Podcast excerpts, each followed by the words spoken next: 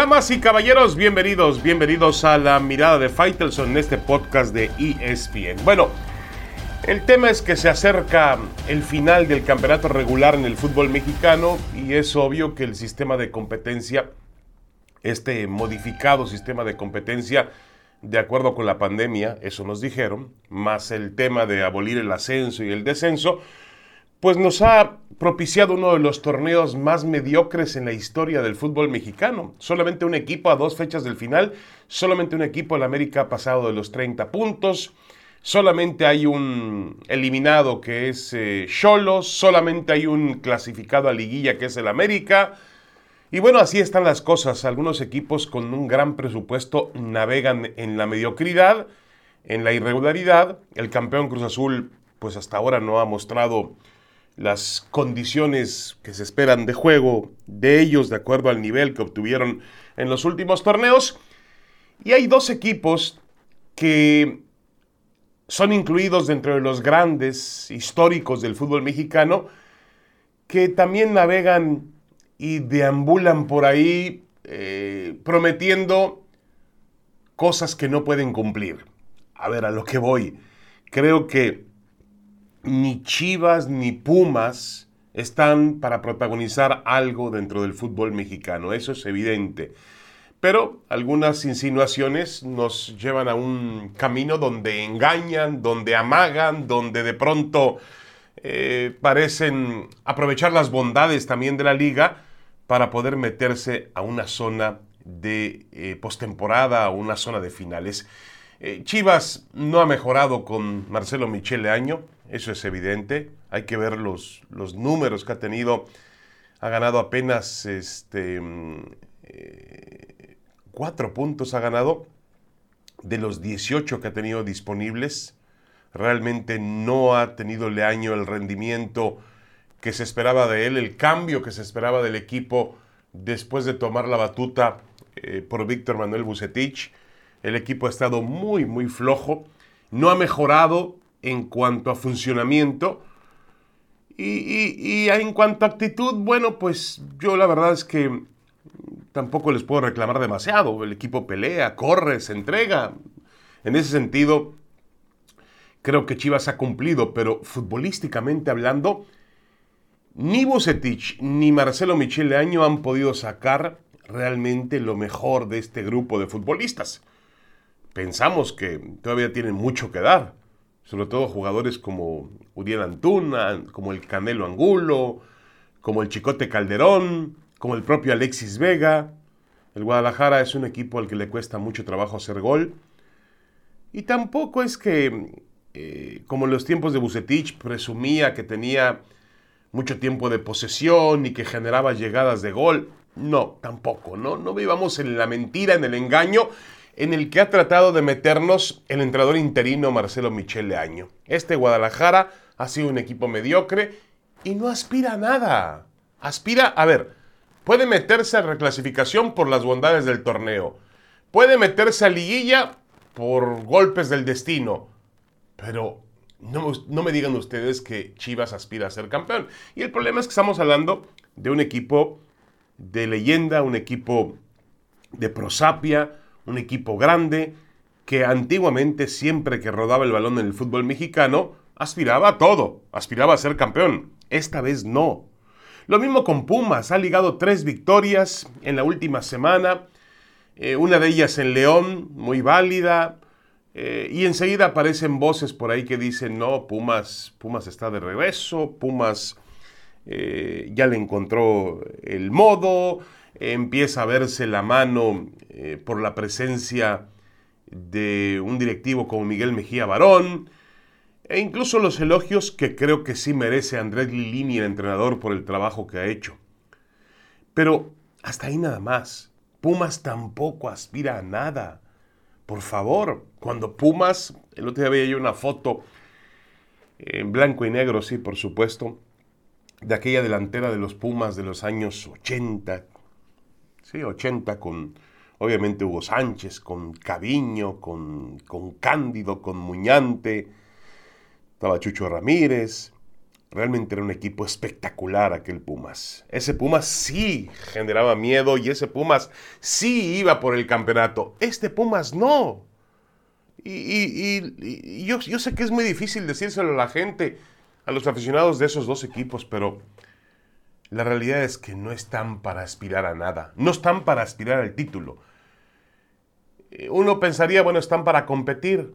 Sí, para competir dentro de este infame torneo mexicano, dentro de este nivel tan irregular, de este nivel tan, tan desigual, un partido de pronto lo ganan, luego pierden dos, y, no hay nada, nada sólido dentro de, esta, de este sistema de competencia. La verdad, la verdad es que Chivas y Pumas pues están para engañar, pero se engañan a sí mismos al final del día. Vamos a una pausa y regresamos. Tenemos más en la mirada de Fighters en este, podcast de ESPN. Le recordamos seguirnos en todas nuestras plataformas digitales, el líder mundial en deportes. Una pausa y ya volvemos.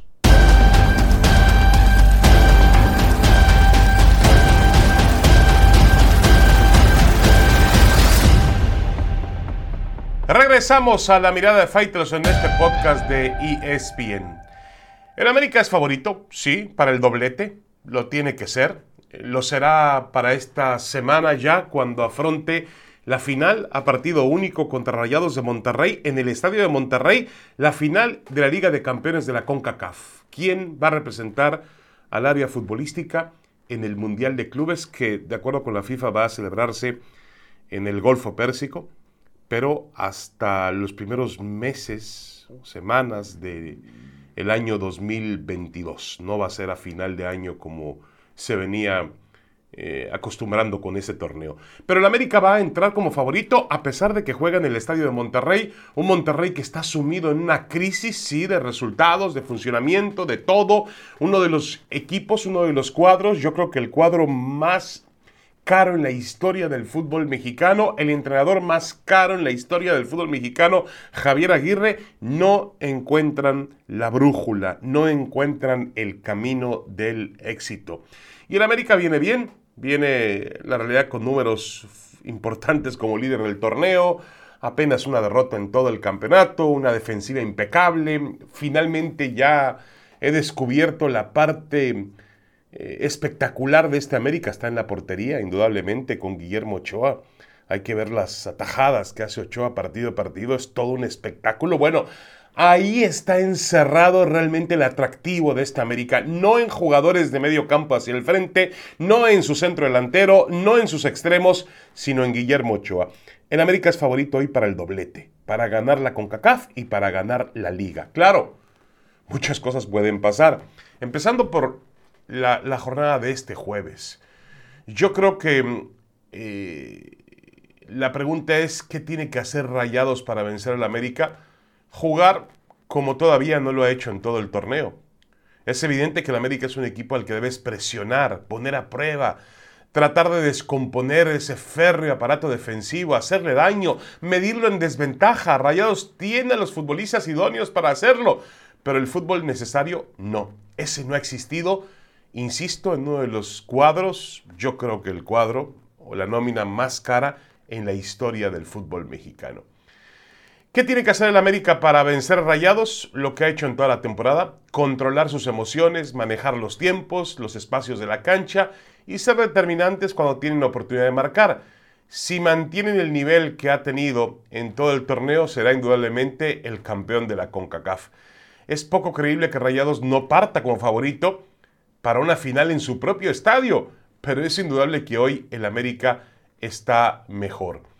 En cuanto a los puntos fuertes y débiles de cada uno, bueno, yo creo que los puntos fuertes de Monterrey son los nombres propios, su solidez línea por línea, sus excesos, su banca, un entrenador como Javier Aguirre con mucha experiencia, además su estadio y su gente. Y los puntos débiles es que no existe como equipo de fútbol. Es irregular, le falta por momentos intensidad, le falta determinación ante la portería contraria, está inmerso en una crisis tanto de resultados como de funcionamiento. Rayados no anda bien. Los puntos fuertes del América, hemos hablado de su defensiva, es la mejor de la liga. Se defiende como equipo, ¿eh? no como un aparato defensivo. Los 10 futbolistas de campo trabajan en la contención y en la recuperación del balón. Tienen al mejor portero de la liga en Guillermo Ochoa y para mí el futbolista más valioso de la campaña.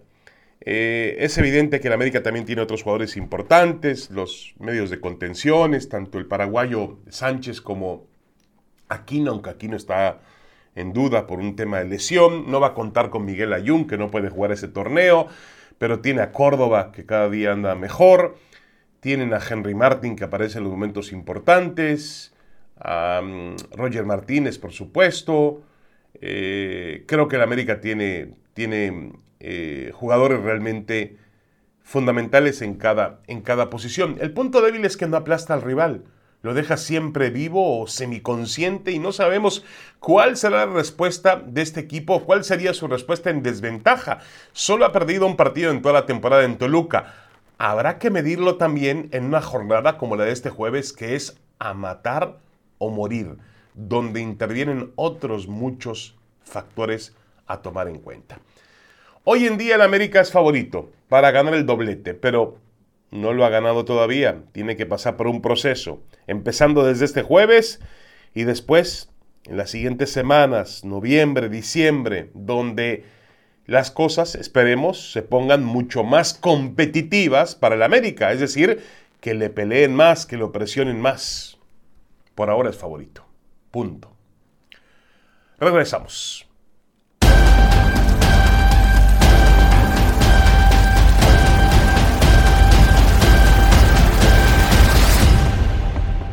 Regresamos, regresamos a la mirada de Fighters en este podcast de ESPN. El, sí, el fracaso de los Dodgers, no hay otra manera de llamarle a, lo que pasó con los Dodgers.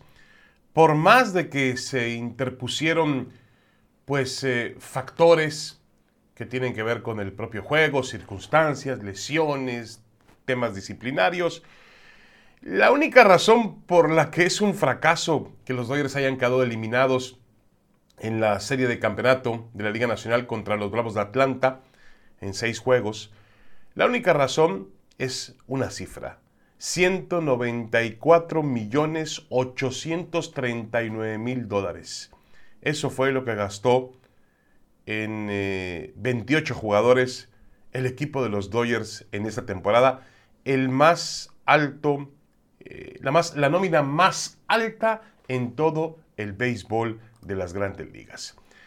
Eh, por supuesto que eh, todo recae eh, sobre Dave Roberts, el manager de los Dodgers, y toda la polémica que acarrea, sobre todo el manejo que hace, que ha hecho de los lanzadores. Habrá que decir que Roberts llevó a los Dodgers a la postemporada, o los ha llevado en cada uno de sus seis años, cinco veces como campeones de la Liga Nacional Oeste, han reclamado tres banderines. El año pasado ganaron su primer campeonato de serie mundial en 32 temporadas. Este año obtuvieron 106 victorias. No ganaron la división por primera vez bajo la dirección de Roberts porque los gigantes de San Francisco ganaron 107 juegos. Pero los Dodgers finalmente eliminaron en la serie divisional a los propios gigantes de San Francisco. Pero vamos a temas que podrían de alguna manera secundar o apoyar el trabajo y, los pretextos, entre comillas, de, de, los Dodgers y de Dave Roberts. Utilizaron 61 jugadores, 37 pitchers y 24 jugadores de campo. Trevor Bauer, que fue su principal adquisición como agente libre, fue puesto en licencia administrativa pagada después de ser acusado de agresión sexual. Los Dodgers también absorbieron una gran cantidad de lesiones. Cody Bellinger se rompió el peroné en la primera semana de la temporada. Dustin May se perdió la temporada el primero de mayo. Seager se perdió dos meses y medio de una fractura de la mano. Clayton Kershaw agravó una lesión en el antebrazo durante el último fin de semana de la campaña regular. No volvió a lanzar. Max Monsi sufrió una lesión en el codo que puso fin a su temporada dos días después. Una distensión en el tendón de la corva puso fin al año de Justin Turner en el juego 4 de la serie de campeonato de la Liga Nacional y la temporada de Joe Kelly terminó la noche siguiente debido a una lesión en el bíceps. Si usted cree que los problemas de los Dodgers terminan eh, hoy que están eliminados, pues la respuesta es no. Está previsto que cinco destacados jugadores del equipo lleguen a la agencia libre al término de la Serie Mundial que van a disputar ahora Houston y el equipo de Atlanta. Clayton Kershaw y Kelly Jensen son los pilares durante más de una década. Serán agentes libres. Corey Seager, el MVP reinante de la Serie Mundial. Chris Taylor, que emergió como un utility all-star y un jugador de playoff de, de embrague, un pelotero clutch que ha pegado jonrones en toda la postemporada. También Mike Schresser, el pitcher que se convirtió en el as en la recta final, también será agente libre. Y a Dave Roberts le queda solamente un año de contrato. Se supone que le van a ofrecer una, una extensión ningún equipo le gusta pues mantener una nómina tan alta teniendo en cuenta que su manager va a terminar contrato dentro de un año. Ese es el panorama de los Dodgers. Se pueden decir muchas cosas. Al final del día, creo que las cifras siguen favoreciendo a Dave Roberts por el trabajo que ha hecho, indudablemente.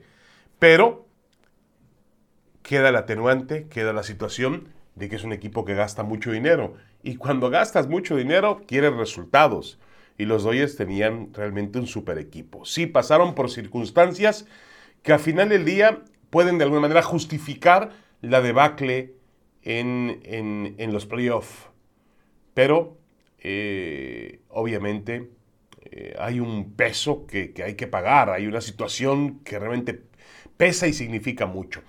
Y en el tema de Rogers, la manera en la cual maneja el béisbol, yo también creo que el juego ha evolucionado. Mucha gente pide regresar al librito, al juego tradicional, al toque de pelota, al toque de sacrificio para avanzar corredores cuando tienes un hombre en los senderos y no tienes outs, por ejemplo, o quizá a otro tipo de situaciones de no, no jugar mucho con esa sabermetría, ¿no? Que, que, que te hace estudiar perfectamente al bateador, qué tipo de lanzamientos le hacen daño, cómo hay que jugarle defensivamente hablando. El béisbol evoluciona, tiene que evolucionar, porque si no evoluciona, pues se va a quedar como un deporte que difícilmente va a poder competir con otros en los niveles de audiencia y de atención.